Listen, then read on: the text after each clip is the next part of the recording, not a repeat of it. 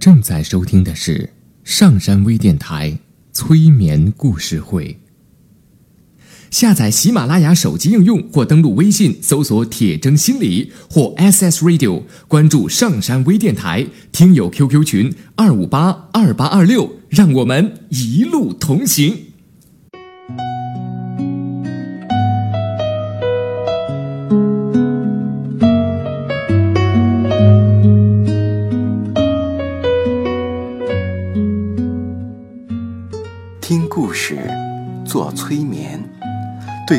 内心的最深处，与我们一起畅游故事的海洋。聆听资深心理咨询师刘铁铮的催眠故事会。上山微电台独家首发。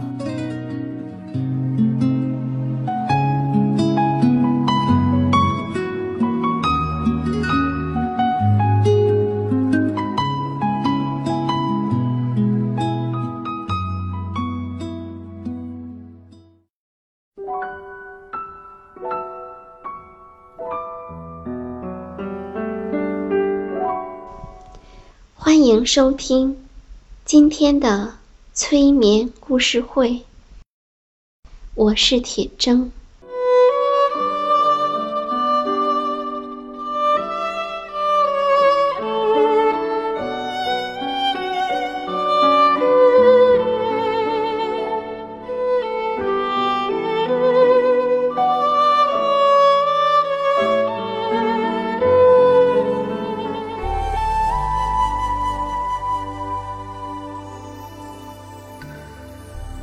现在，想象你看到了一条溪流，你看到这条溪流似乎是从山上流下来的，于是你沿着这条溪流向山上走去。当你沿着溪流走的时候，你走到了溪流尽头的一个池塘。你弯下身，并把你的手放进溪水中，你会发现非常的舒服。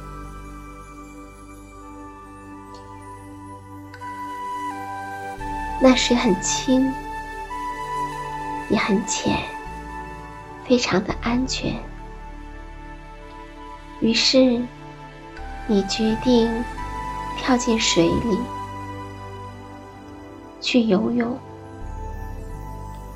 你变成了一个很优秀的会游泳的人。当你徜徉在水中时，你可以感觉到温暖的水。划过你的身体，那种感觉非常的棒，并且令你陶醉。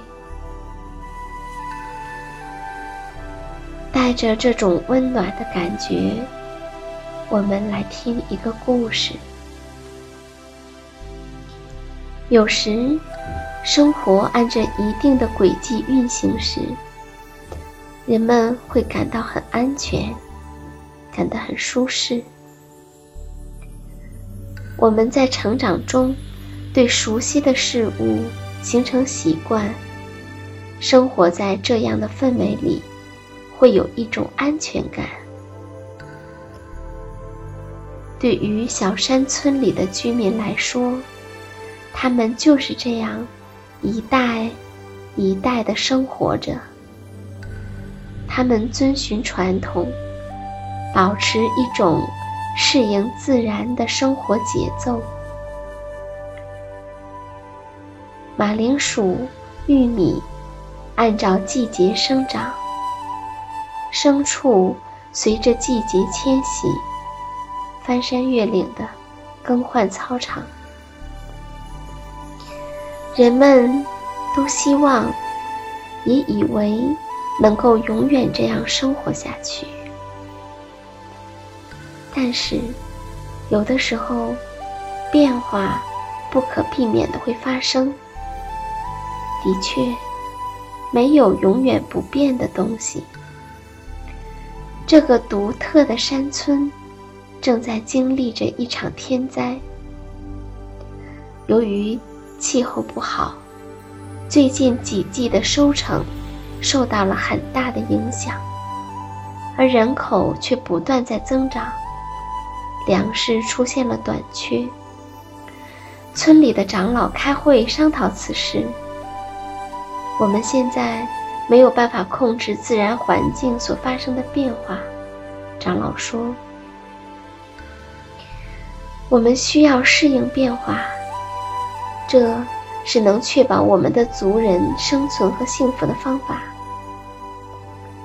长老们决定送十个年轻人去外地，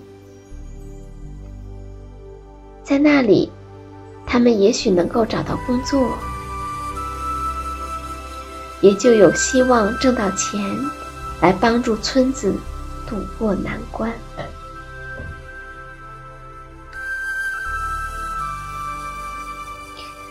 被选中之后，这十个年轻人就开始了他们漫长艰难的旅程。他们翻过了许多座的高山，越过了数不清的陡峭峡谷，渡过了很多条湍急的河流。在旅程中，他们遇到了很多新的挑战和经历。然而，这些与他们最终将要面对的困难相比，并不算什么。有一条大河横亘在他们面前，河水湍急，充满了逆流和漩涡，几乎是无法通过的。为了能够找到最浅、最安全的渡河地点。他们在怪石嶙峋的河岸边探寻了好一阵儿，最终找到了一处看起来似乎可以渡河的地方。在这段河道中点缀着一些湿滑的岩石，可以用它们来做垫脚石。这条路线被一座悬崖所掩蔽，又有一部分。掩映在树丛中，看起来不是特别的清楚。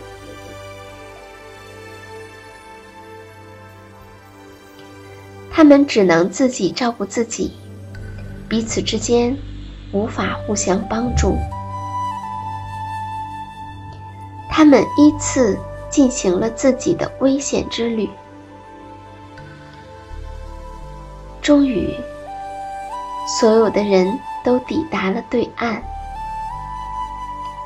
当在没有人上岸时，有人建议清点一下人数，来确保每个人都安全抵达了。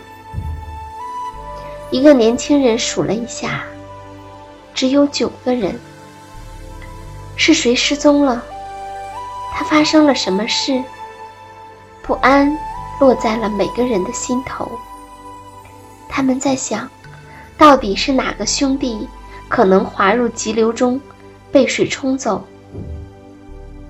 他们在岸边搜寻，但是没有发现任何人在水中，或是被冲到岸上。怎么办呢？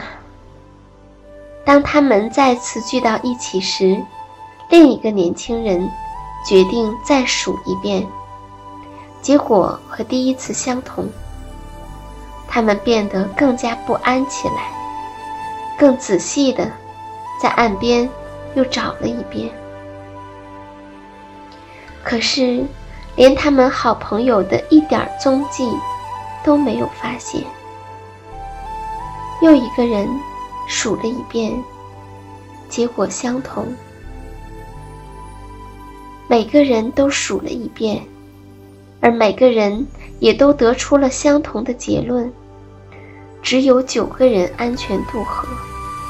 他们确定，一个兄弟已经被这黑暗湍急的河水带走了。悲痛之情油然而生，他们挤作一团，为失去的兄弟而抱头痛哭。就在这个时候，有一个陌生人路过此地，看到他们这么伤心，询问他们为什么会这样难过。他们告诉陌生人，他们本来有十个人，从村子里出发，经历了千难万险，终于来到这里。可现在。在冒险渡过这条危险的大河之后，却只剩下九个人了。有一位兄弟在渡河时失踪了，他们已经很仔细的找过他，却没有找到。除了悲伤以外，他们还能做些什么呢？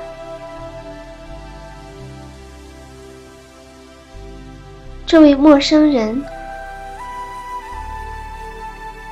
听他们说完以后，问：“失踪的人叫什么名字呢？”这下，年轻人们困惑了。他们面面相觑，却无人能说出失踪的兄弟的姓名。陌生人建议他们再点一遍人数，于是每个人又都各自点了一遍，结果还是一样。的确只剩下九个人，可是陌生人却哈哈大笑。他说：“